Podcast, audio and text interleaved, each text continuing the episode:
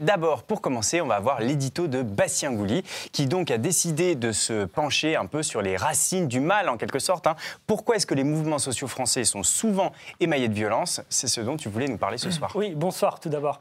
Euh, oui, alors mon propos euh, euh, ne vise pas à excuser hein, la violence. Euh, D'ailleurs, euh, dans l'argumentation qui va venir, on ne peut pas expliquer toutes les formes de violence. Par exemple, en 2005, quand il y a les émeutes urbaines, euh, c'était plutôt le fait d'une population qui voulait faire sécession.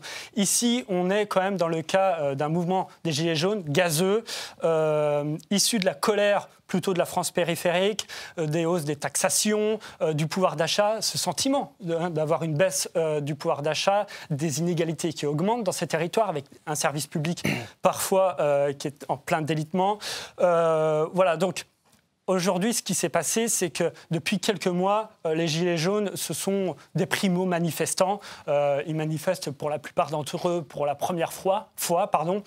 Et pour, on va dire, euh, expliquer ces formes de violence, on a eu affaire, euh, je vais reprendre les, les propos de- d'Alain Bauer, hein, le célèbre criminologue, euh, expert en sécurité, qui a, qui a été consulté par Nicolas Sarkozy, puis euh, Manuel, Manuel Tout à Valls fait. sur les questions Tu de fais sécurité, référence. euh, voilà. Exactement. Voilà. Euh, donc, on a eu affaire à deux amateurismes. Euh, D'un côté, les forces de l'ordre, euh, pour la plupart, n'ont pas été assez bien préparées pour faire face à ce mouvement, mais on y reviendra tout à l'heure. Et puis de l'autre, les gilets jaunes. Donc, les gilets jaunes, les primo-manifestants, qui parfois se retrouvaient au sein des manifestations face aux forces de l'ordre, ne sachant pas forcément comment s'exprimer face aux forces de l'ordre. Et il y a eu des débordements, clairs et nets. Euh, aussi, il faut savoir que ce mouvement n'est pas structuré. C'est son point fort, mais c'est aussi son point faible, avec un service d'ordre costaud, comme dans les syndicats. Donc, ce qui fait qu'il y a eu infiltration euh, des Black Blocs dans ce mouvement-là. Et euh, le fait qu'il y ait eu infiltration des Black Blocs, parfois, ça a créé un certain élan aussi pour les Gilets jaunes. Une petite minorité, hein, mais certains Gilets jaunes, quand même, se sont retrouvés dans l'enthousiasme de la manifestation à suivre euh, les violences des Black Blocs. Voilà. Euh, il faut savoir que dans tout mouvement non structuré, généralement, il y a infiltration de casseurs ou de Black Blocs. En 2006, euh, si on se souvient bien, pour le- les manifestations contre le contrat première embauche de Dominique de Villepin, il y avait des casseurs qui s'étaient infiltrés parmi les étudiants, qui ont violenté, qui ont agressé, qui ont pillé. Euh, des jeunes se sont fait agresser.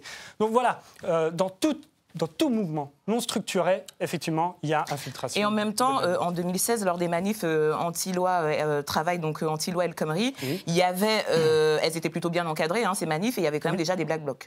Oui, alors, un point tout de même. En 2016, les Black Blocs n'étaient pas forcément encore connus. Ils ont pris par surprise, en tout cas en France, ils ont pris par surprise les syndicats. Ils ont débordé le service d'ordre des syndicats. Là, ça fait trois ans. L'État n'a plus d'excuses. On sait que depuis trois ans, qu'à chaque mouvement social, les Black Blocs sont là, ou les casseurs sont là pour infiltrer le mouvement. En fait, il y a eu une stratégie du pourrissement de l'État. On a laissé casser, on a laissé les Black Blocs s'infiltrer dans le mouvement des Gilets jaunes pour casser, pour piller. Et il y a un deuxième pourrissement aussi au niveau de l'État, du gouvernement, du pouvoir. C'est le pourrissement politique. Il a fallu attendre quatre actes avant d'avoir une réponse politique par Emmanuel Macron le 10 décembre, qui a promis un cadeau de 10 milliards d'euros. Ce n'est pas vraiment un cadeau d'ailleurs, mais bon, ça c'est- un, un autre sujet. Euh, et puis, il y a ce fameux grand débat. On a essayé, euh, en gros, de mettre la poussière sous le tapis et d'attendre. Et en- entre-temps, la violence, elle ne fait que s'exacerber. On sait très bien, hormis dans la Macronie, aujourd'hui, que le grand débat national, c'est une arnaque politique. Au passage, d'ailleurs, on précise que euh, ce- cette déclaration de Bastien, comme quoi donc il y a une stratégie du pourrissement, se fonde du coup sur les déclarations de l'UNSA Police, qui a déclaré qu'ils auraient peut-être pu intervenir, mais que la hiérarchie ne leur a pas permis, disent-ils. Oui, alors, deux choses.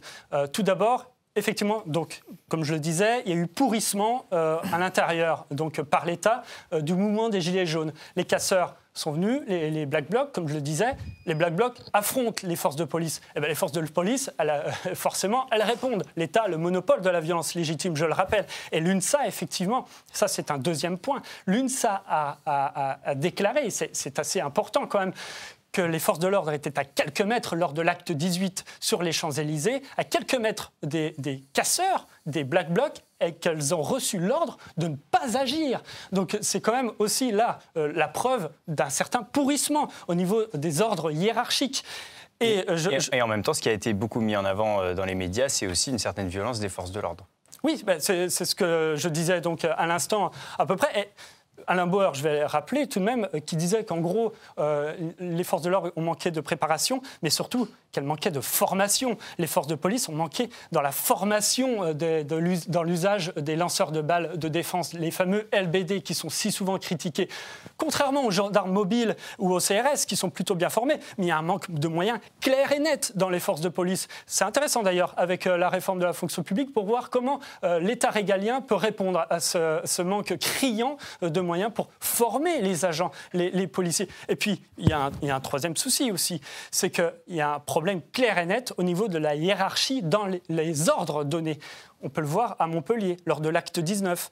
Euh, cette dame euh, qui s'est fait blesser euh, par une charge policière, elle se retrouvait certes sur une manifestation interdite, mais dans un état de droit comme l'État en France, eh bien, on n'a pas le droit euh, on ne peut pas se permettre effectivement euh, de provoquer des bavures, des violences, sous prétexte qu'il y a une manifestation interdite. Les forces de l'ordre doivent euh, faire preuve de discernement pour savoir si effectivement la personne qui est en face, en train de manifester, est une menace pour la société. C'est ça aussi le monopole de la violence légitime, que la, violence soit légitime, mais parce que aussi il y a une certaine forme de justice. Là, clairement, la dame n'était pas une menace pour la société. Oui, mais Emmanuel Macron a déclaré qu'elle avait manqué de sagesse et euh, qu'elle aurait dû être un peu plus responsable. Eh bien, c'est ce qui s'appelle jeter de l'huile sur le feu. Parce qu'en réalité, cette déclaration, n'aurait même pas dû avoir lieu. On n'a pas à dire à une blessée actuellement à l'hôpital, dire vous avez manqué de responsabilité, de sagesse, presque à, lui demander de ne pas participer à, une manifestation interdite du fait de son euh, état euh, physique un peu fragile. Grosso modo, c'était son propos. Là, dans ce cas-là, il ne vaut mieux pas répondre. Je tiens à préciser quand même que le Conseil des droits de l'homme de l'ONU comme le Conseil de l'Union européenne, ont averti le gouvernement. Ils ont adressé un carton jaune. Ces, deux institutions ont adressé un carton jaune à cause des violences policières. Oui, alors le, bah, débat est à peu près lancé. On signale quand même au passage qu'il y a eu euh, donc une enquête euh, de la police qui a déclaré semble-t-il, qu'elle n'aurait pas touché euh, la dame en question. Euh, l'affaire, de toute façon, va être probablement portée devant la justice et on aura plus d'éclaircissements sur ce cas. Euh, Alexandre Langlois, la France se targue d'être le pays des droits de l'homme. en un mot, avant de lancer le débat, comment ça se fait que cette police, finalement, elle, ait été condamnée et elle soit souvent par la CEDH, sous-entendu, et elle soit souvent sous le, le, feu des projecteurs comme une police dite violente par sa population? Comment ça se fait? D'où vient cette réputation, en fait? La, réputation, bah, c'est les images qui tournent à peu près partout.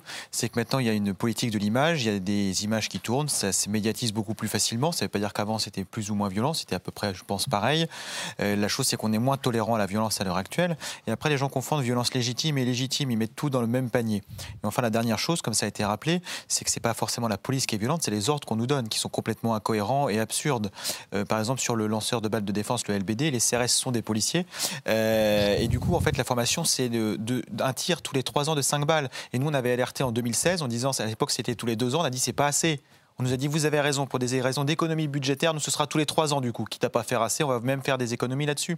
Donc, ces gens-là, en fait, qui placent les policiers dans des situations compliquées, euh, qui sont aussi également l'épuisement. Quand on travaille 20 heures d'affilée et des jours, des, semaines sans repos, je mets tout le monde au défi d'être un petit peu plus irritable, d'avoir un comportement normal quand on est épuisé. Donc, il y a toutes ces choses, cette organisation institutionnelle de la police qui provoque ça. Et le problème, c'est que tous ces responsables de la police ne se retrouvent jamais à la barre d'un tribunal. Donc, ils changent les pions mais les responsables et les metteurs en scène qui font perdre leur travail des policiers, qui blessent des manifestants, ne sont jamais condamnés. Bon, bah merci beaucoup Bastien, en tout cas pour cet édito.